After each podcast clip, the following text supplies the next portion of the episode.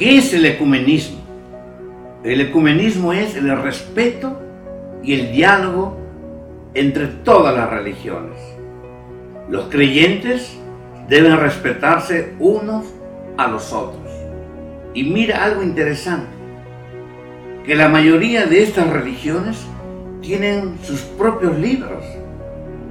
Y le llamamos libros revelados que ellos aceptan como palabra de Dios. Por ejemplo, hablamos de los musulmanes y ellos reciben el Corán o Corán, que consideran un libro recibido por Alá que le dio al profeta Mahoma. Los mormones tienen el libro de oro de Joseph Smith. El pueblo hebreo tiene el libro que llamamos nosotros del Antiguo Testamento, pero que ellos llaman la Biblia hebrea. Nosotros, los católicos, tenemos un libro que llamamos el Nuevo Testamento. Y utilizamos la Biblia hebrea o Nuevo Testamento como un anuncio, como una prefigura, como una profecía de lo que se va a cumplir en Jesucristo, que es la nueva alianza, el Nuevo Testamento.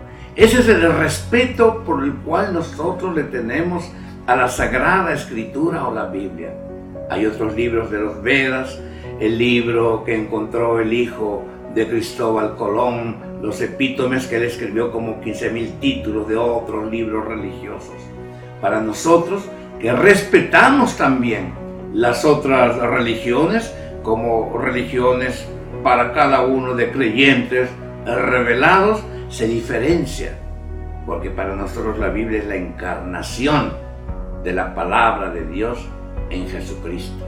Esta palabra, en formas, en literatura humana, tiene un profundo sentido religioso. Y por eso decimos, palabra de Dios, del Dios en el cual creemos, en el Dios en el cual nosotros aceptamos la realidad de nuestra existencia. Respetamos todos los libros revelados, pero para nosotros la revelación máxima es la Biblia porque es la palabra encarnada que llamamos Jesucristo. Y allí lo descubrimos, allí lo vemos y allí lo encontramos en esta palabra que nosotros llamamos la Sagrada Escritura.